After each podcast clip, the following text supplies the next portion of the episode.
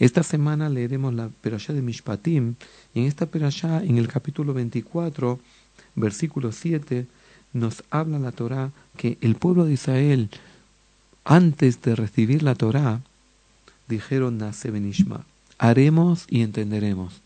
Y la pregunta es, el pueblo aparentemente firmó un cheque en blanco. ¿De dónde extrajo la fuerza el pueblo para firmar ese cheque en blanco? En verdad, cuando una persona te da un cheque en blanco para que tú rellenes, tiene que tener una confianza total en ti. ¿Por qué? Porque bien puedes equivocarte y no rellenarlo correctamente, o bien puedes engañar y escribir otra cantidad. Y de ahí que un ser humano tiene que tener una confianza absoluta en el otro para dar un cheque en blanco. Y eso fue lo que eh, Dios hizo cuando le dijo a Moshe Rabenu, hay tres condiciones que el pueblo tiene que aceptar para poder venir a recibir la Torah. Guardaré mi pacto, seréis un pueblo modelo y seréis un reino sacerdote una nación santa. En cuanto el pueblo escuchó las condiciones, dijeron, todo lo que dijo Dios haremos y entenderemos, incluso que todavía no conocemos el contenido de la Torah. ¿Por qué? Porque el pueblo tenía el convencimiento que si Dios nos quiere dar unas leyes, tienen que ser las mejores para nosotros. Pero por otra parte, hay un secreto en el Naase Benishma, hay un secreto en haremos y entenderemos. ¿Y cuál es?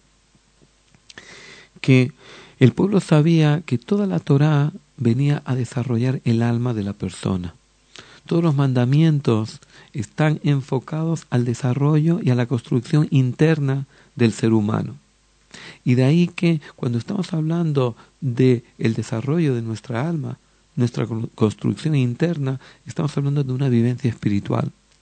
Y el pueblo sabía que cuando hay una vivencia espiritual, nosotros no la podemos entender desde el punto de vista teórico, tenemos que entenderla desde el punto de vista práctico.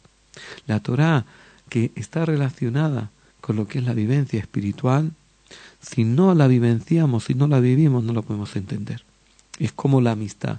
Una persona puede hablar durante horas del concepto de la amistad y puede hacer seminarios y leer libros, pero hasta que una persona no vivencia la amistad, no sabe verdaderamente lo que es la amistad. De la misma forma, el amor. Podemos hacer seminarios y participar durante semanas en seminarios que hablen a nivel teórico del amor, pero hasta que una persona no vivencia el amor, no puede entender lo que es el amor. Y de la misma manera, el tener hijos.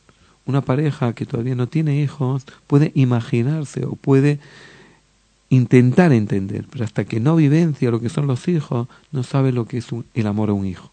Y eso es lo que el pueblo pensó. El pueblo dijo, siendo que la Torah es una vivencia espiritual, si no la vivenciamos, no la podemos entender.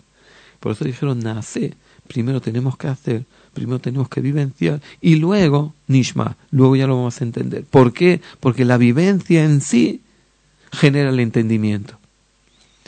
Es como el sábado.